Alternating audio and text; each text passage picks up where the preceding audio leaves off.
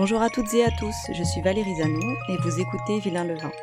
Aujourd'hui, nous allons entendre l'interview complète de Cécile que nous avions accueillie dans le deuxième épisode de Vilain le Vin. Vous savez, celui où on parlait de la farine et du moulin à strier. Découvrez dans cette nouvelle émission spéciale interview le parcours de Cécile Appert et de son mari, tous deux agriculteurs et entrepreneurs dans la Haute-Marne. Je vous laisse avec Cécile. Elle va nous parler de sa vocation, de son moulin à meule de pierre et de sa farine d'exception.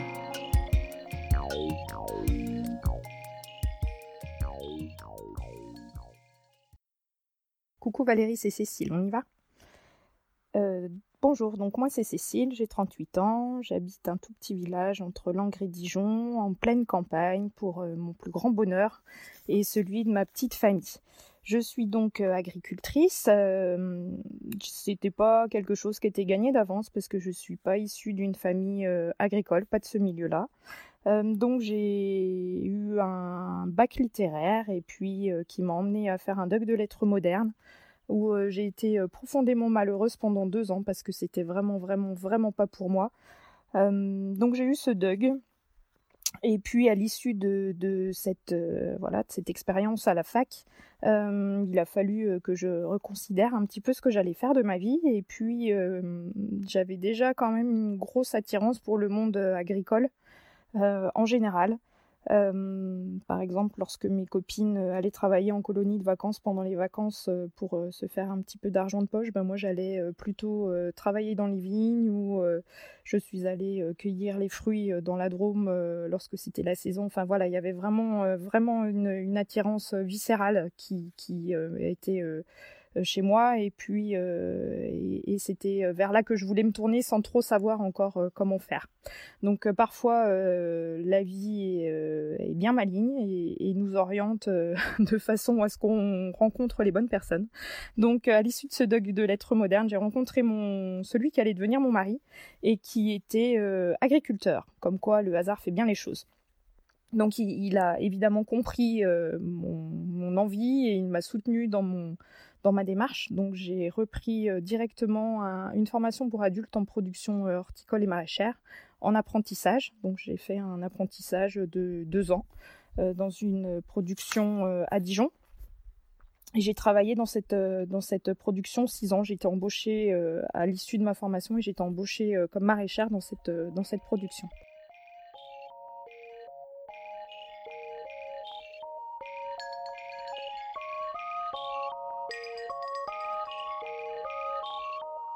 Au bout de ces six ans, je suis revenue sur euh, la ferme de mon mari, euh, qui était euh, à cette époque une ferme tout à fait typique du sud-au-marnais, donc c'est-à-dire production céréalière. lorsque je suis revenue en 2006, clairement la ferme n'était pas suffisante pour dégager deux revenus. Et puis on venait euh, d'avoir notre première fille, donc il fallait absolument euh, ben, voilà, qu'on gagne notre vie euh, correctement pour nous faire vivre tous les trois avec ce petit bébé qui venait d'arriver. et donc c'est pour ça que lorsque je suis revenue, on a mis en place une première diversification sur la ferme. donc on a produit des fruits rouges et on produit encore aujourd'hui des fruits rouges, nos fruits rouges. Euh, donc c'est-à-dire euh, des cassis, des fraises, des framboises, euh, de la mûre. On a planté des cerisiers également, et puis toutes, toutes ces, tous ces petits fruits rouges. donc ce sont eux qui m'occupent toute la semaine et quasiment toute l'année, on va dire. Euh, puisque je transforme tout. Donc on ne vend jamais rien euh, en, fruits frais, puisque tout est réservé à la transformation, donc aussi bien en confiture, en gelée que en crème de cassis par exemple, parce qu'on n'est pas loin du berceau euh, dijonnais avec le célèbre kir, apéritif, voilà, de renommée, en tout cas régionale. donc on fait tout, toutes ces transformations. Euh, et puis, euh, comme on est euh, curieux de curieux de voilà de nature, j'ai commencé aussi à faire des biscuits avec bah, avec de la confiture de fruits rouges ou des cassis confits ou des choses comme ça. Et pour faire des biscuits de qualité, eh bien, on a besoin de bons de bons produits et de bonnes matières premières. Et ben voilà, en biscuiterie, il n'y a pas 50 solutions. on travaille surtout avec de la farine. Et pour avoir de la bonne farine, ben, en étant céréalier, on a vite fait le tour de la question à laquelle on a vite trouvé une solution. C'est-à-dire qu'on a investi dans un moulin pour faire ben, notre propre farine, tout bêtement.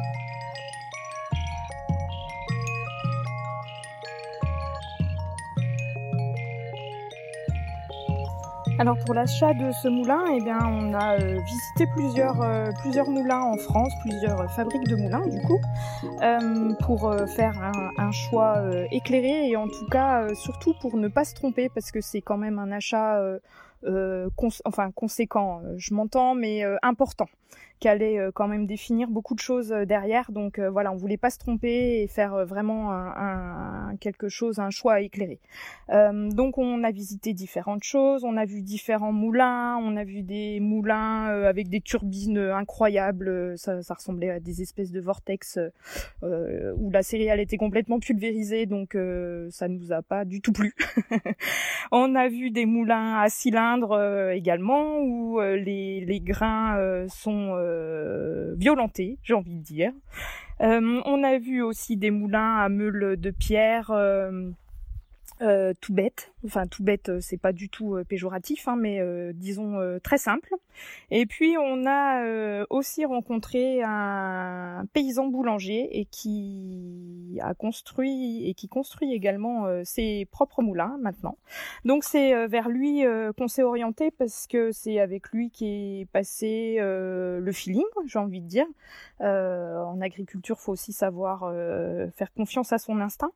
On a beaucoup discuté on est allé euh, lui rendre visite, on a discuté de, nos façons de produire euh, nos céréales, euh, comment on était engagé sur nos fermes, ce qu'on faisait, ce qu'on produisait, les variétés, enfin des histoires de paysans.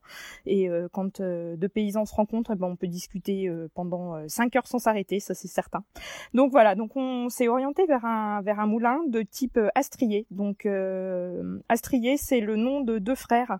Euh, aujourd'hui, un est mort et l'autre euh, est encore en vie, euh, mais c'est un monsieur qui a plus de 80 ans.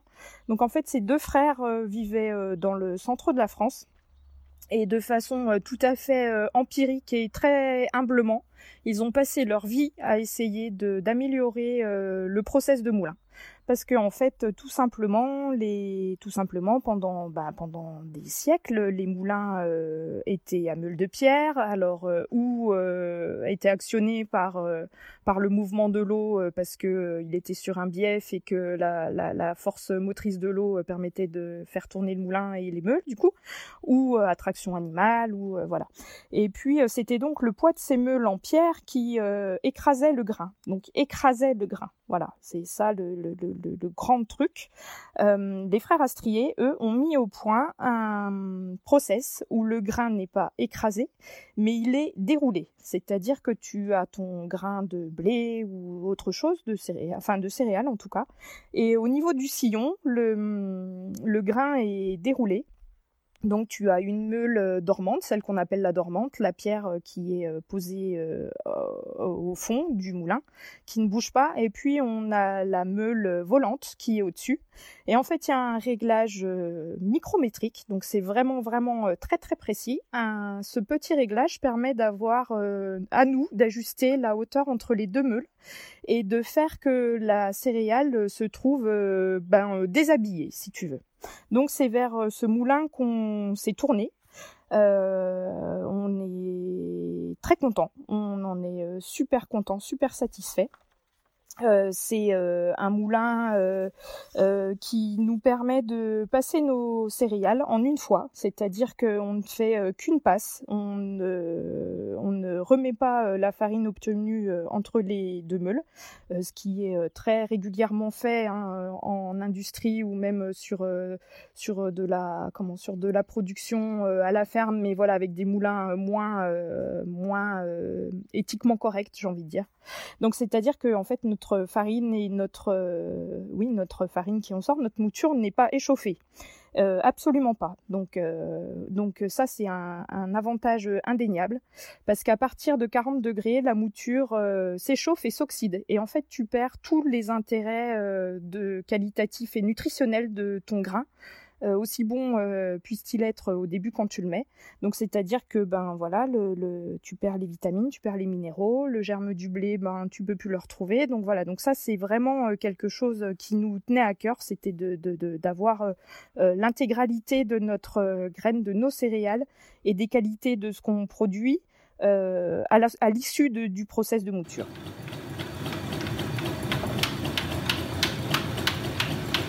Donc tu l'as compris, le principal intérêt du choix de notre moulin tient dans la, qualité euh, nutritive et qualitative de la mouture qu'on va pouvoir en sortir. Donc euh, c'est-à-dire qu'on va retrouver euh, dans notre farine tout ce qui est vitamines, minéraux, les, sels minéraux indispensables, les fibres et les protéines.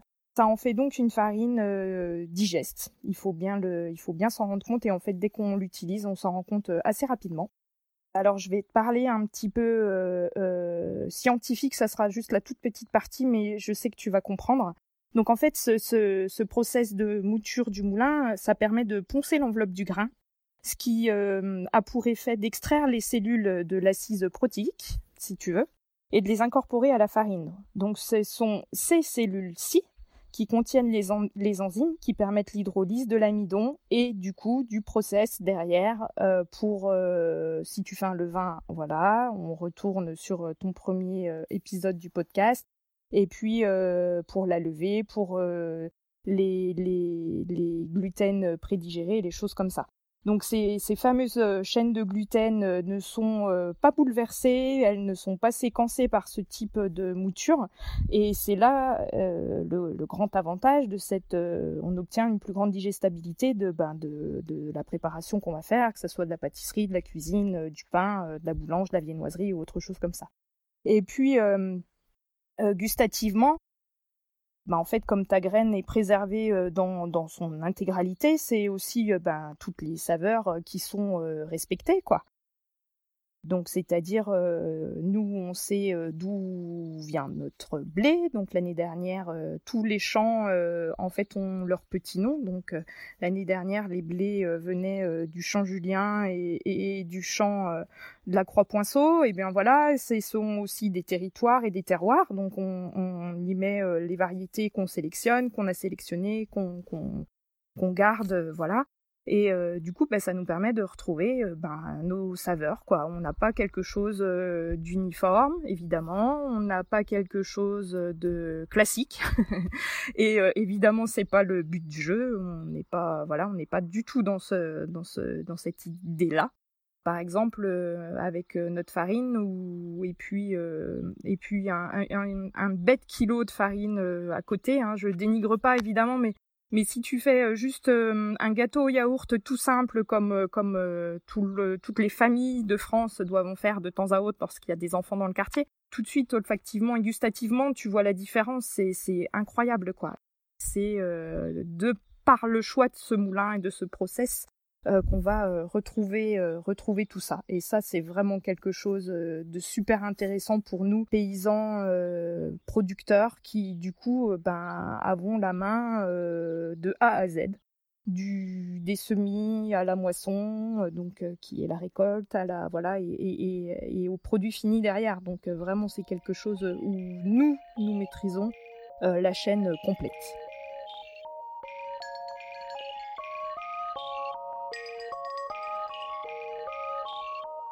Donc tu auras compris euh, la différence euh, par rapport ben, aux farines industrielles. Euh, on a parlé de la qualité gustative, de la qualité nutritionnelle. on va parler rapidement de l'aspect économique pour nous, producteurs, paysans, agriculteurs.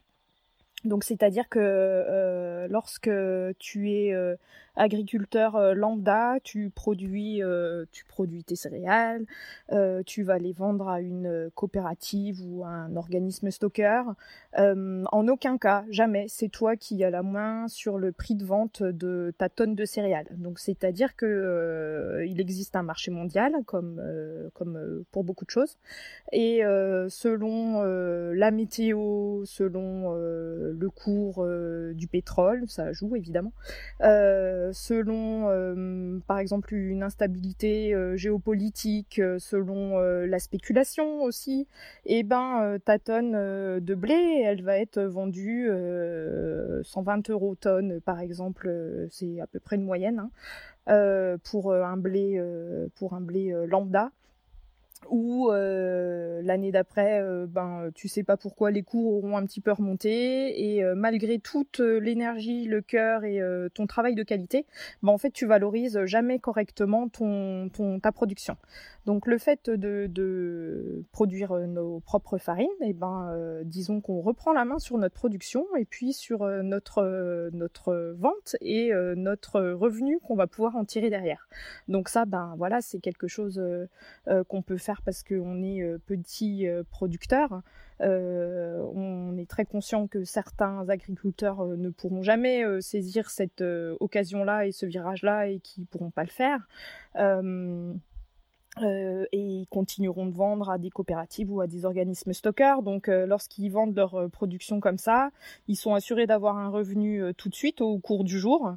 Et puis, euh, et puis voilà. Alors donc euh, ça part euh, dans des grandes, des grandes minoteries, hein, des grands moulins. Euh, où, euh, où on a uniformisé le goût parce qu'on demande aux producteurs de produire, euh, voilà, ils vont avoir le choix entre 4, 5, allez, 6 variétés de blé différentes à, produire. les industriels ben, font leur lot et puis avec, avec les qualités qu'on leur demande, donc avec des taux de protéines, voilà, des taux de, de, pour la panification, des choses comme ça. Ils font leur lot et puis ben, ils vont moudre leur euh, ils vont moudre tout bêtement euh, les grains. Alors euh, évidemment sans grosse quantité, il leur faut un rendement de dingue, donc ils n'ont pas le respect de la farine comme nous, où on va garder, on va préserver le germe, on va garder les minéraux et les choses comme ça intéressantes pour la santé.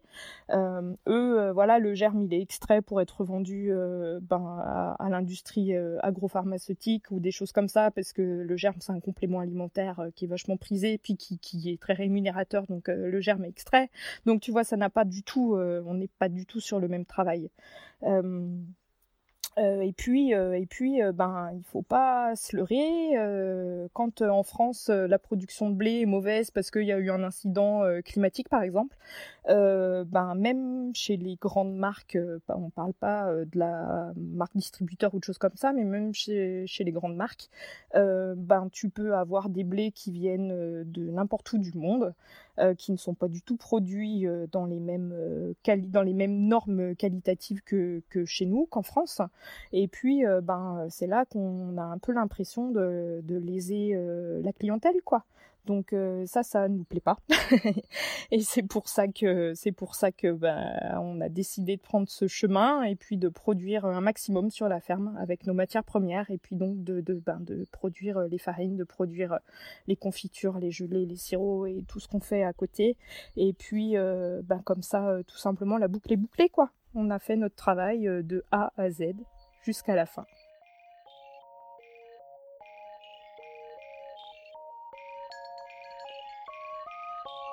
Vous avez écouté Cécile Appert, agricultrice et fière de l'être, à la tête d'une petite entreprise française qui se nomme Céréales et Paradis.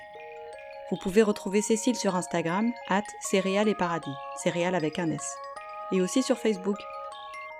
Vous pouvez même lui commander de la farine. Voilà les amis, c'est la fin de notre premier épisode spécial interview. Je vous dis à très vite pour l'interview de François, le cofondateur de Jubile, qui nous parlera lui aussi de sa petite histoire et de sa production de kombucha. En attendant, prenez soin de vous et de votre microbiote. Vilain le vin est un tout nouveau podcast qui a besoin de vous.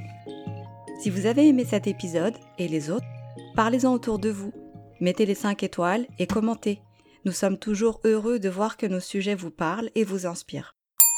on compte sur vous.